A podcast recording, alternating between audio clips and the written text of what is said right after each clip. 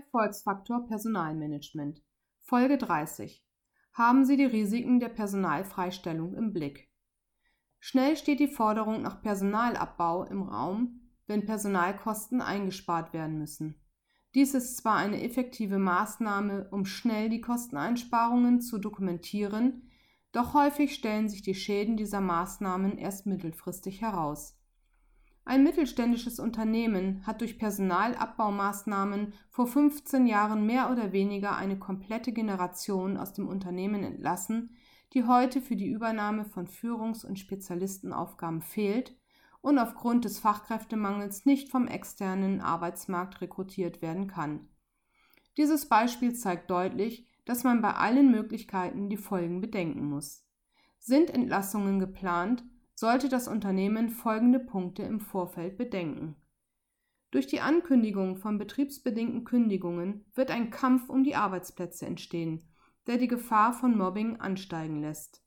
Jeder möchte seinen Arbeitsplatz erhalten, und das kann manchmal auch mit unschönen Mitteln geschehen. Fehlen die Mitarbeiter nach der Kündigung, werden die verbleibenden Kollegen häufig durch die Doppelbelastung überfordert und die Anzahl der Fehlzeiten kann steigen.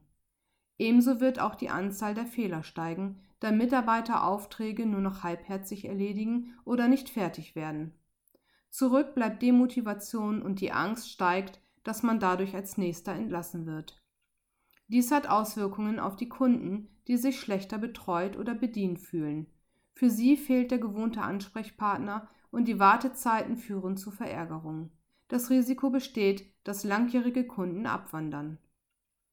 Bevor Sie betriebsbedingt kündigen, sollten Sie prüfen, ob man nicht auch weichere Wege gehen kann, um Personalkosten einzusparen.